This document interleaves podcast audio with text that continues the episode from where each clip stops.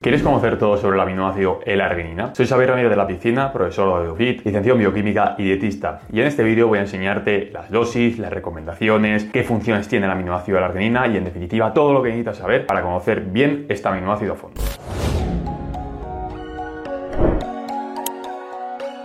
Este aminoácido tiene ciertas características que te voy a nombrar a continuación. La primera de todas es que es un aminoácido semi-esencial. ¿Qué quiero decir con esto? Que en determinados momentos de nuestra vida, nuestra producción endógena, o sea, lo que nosotros producimos en nuestro organismo, no llega, vamos a decir, a los requerimientos que requerimos para nuestras funciones vitales, como ocurre, por ejemplo, en la niñez. Por lo tanto, en estos momentos es de vital importancia el consumirlo exógenamente. Luego, a lo largo de la vida, lógicamente, pues podemos individualizarlo en nuestro organismo y a no ser que tengamos situaciones un poco precarias, como situaciones de momentos de que estamos quemados o otro tipo de situaciones en las cuales, vamos a decir, hay unos requerimientos más altos que nuestra producción endógena, realmente no es un aminoácido como tal esencial. Como siempre me gusta hablar un poquito de la estructura de cada aminoácido. En este caso te voy a dejar aquí la estructura y como verás contiene bastante nitrógeno esta molécula. ¿Esto por qué es interesante? Conocerlo al menos. Principalmente porque es uno de estos aminoácidos que a pesar de que no sea tan económico como otros aminoácidos ricos en nitrógeno como puede ser la glicina, a nivel porcentual en cuestión a su peso molecular, sí es cierto que este aminoácido también ha sido incorporado muchas veces en los aminospicking famosos de suplementos de proteína.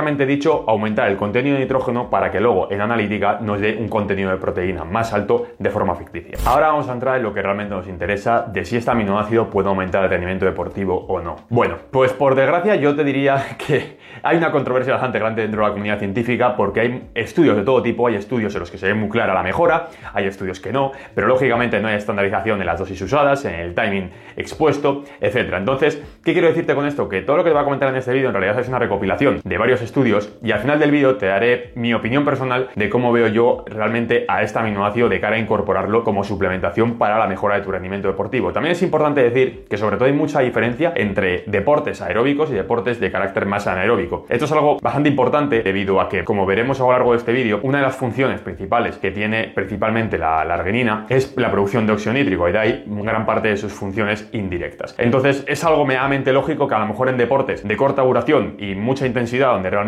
pues a lo mejor el flujo sanguíneo no es algo a tener muy muy en cuenta, realmente ahí no haya, vamos a decir, una mejora tan grande como en deportes, vamos a decir, mucho más aeróbicos, donde realmente sí que el flujo sanguíneo puede ser un concepto a tener en cuenta. Pero antes de entrar en lo que es, vamos a decir, esta función de producción de óxido nítrico, vamos a hablar un poquito de una vía un poquito anexa, que es el ciclo de la urea. El ciclo de la urea, que te lo dejo por aquí, realmente es la forma que tiene nuestro organismo de sacar los grupos amino a los aminoácidos en su degradación, en formato de urea. Bueno, pues en este ciclo de la urea realmente es donde se sintetiza esta arginina a partir de otro aminoácido que lo conocerás seguramente que es la citrulina. Esto es importante porque dependiendo si esta arginina coge vía producción de urea o vía producción de óxido nítrico, pues lógicamente hay una competición enzimática por esta arginina. Por lo tanto, como veremos al final del vídeo sobre todo, el incorporar arginina a lo mejor no es, vamos a decir, lo más idóneo de cara a estimular precisamente el contenido de óxido nítrico en nuestro organismo. Ahora vamos a entrar ya de lleno en las funciones de la arginina. La arginina principalmente sus funciones, casi todas ellas, se pueden basar en esta producción de óxido nítrico gracias a la óxido nítrico sintasa. Hay de muchos tipos, se producen varios tejidos, pero principalmente lo que nos interesa es sobre todo el carácter carácter vasodilatador que tiene esta molécula de señalización y también otras características como puede ser una cinética, mejorar un poquito la cinética del oxígeno y luego también por otro lado el impacto a nivel de la biogénesis mitocondrial. O sea, me refiero, no es solamente una molécula que aumenta el diámetro de las arterias y de las venas y se acabó, sino que realmente tiene otras múltiples funciones que realmente son las que pueden dar características específicas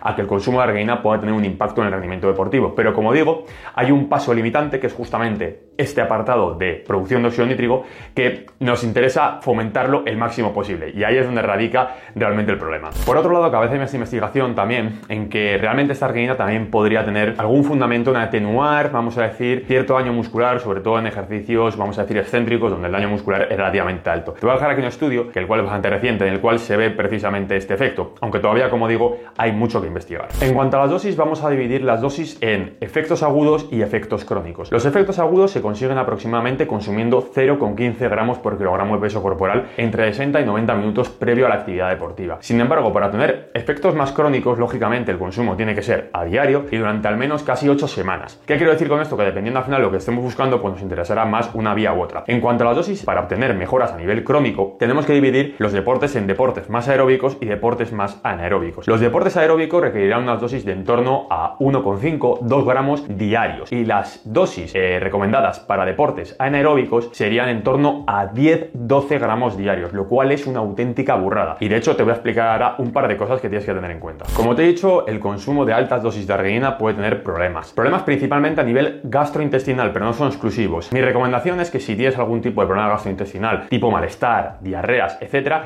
dividas la dosis diaria en varias tomas, sobre todo cuando se, toman, se hacen tomas extremadamente grandes como de 10 gramos diarios. Por otro lado, hay que tener en cuenta que los niveles de arginina son muy dependientes al final también de los niveles de urea. O sea, es muy normal que si consumes suplementos de arginina pueden aumentar ligeramente los niveles de urea en sangre. Por lo tanto, si te haces una analítica y te salen los niveles de urea más altos si estás consumiendo un suplemento de arginina, puedes asociar realmente que viene por esa vía. Y luego también hay que tener en cuenta que a mayor cantidad de arginina que consumamos en un tiempo más corto de tiempo, nuestro propio intestino también puede sintetizar urea. ¿Por qué? Porque nuestras propias células del intestino pueden producir mayor cantidad de arginasa y esta arginasa traspasar esta arginina a urea y lógicamente verterla al lumen del intestino. Por lo tanto, nuestras heces saldrían con más cantidad de urea. Por lo tanto, no absorberíamos esta urea y por lo tanto estaríamos tirando el dinero. Entonces, mi recomendación, como recomendación final, es que si realmente estás intentando fomentar el aumento del óxido nítrico, no optes a lo mejor por la arginina como un suplemento, vamos a decir, a tener en cuenta de cara a la producción de óxido nítrico de una forma directa, o al menos yo no lo haría. Creo que hay otras opciones mucho mejores para realmente alcanzar unos niveles de óxido nítrico más altos en sangre, como es realmente el aminoácido L-citrulina. Realmente se ve que con el consumo de L-citrulina se aumentan mucho más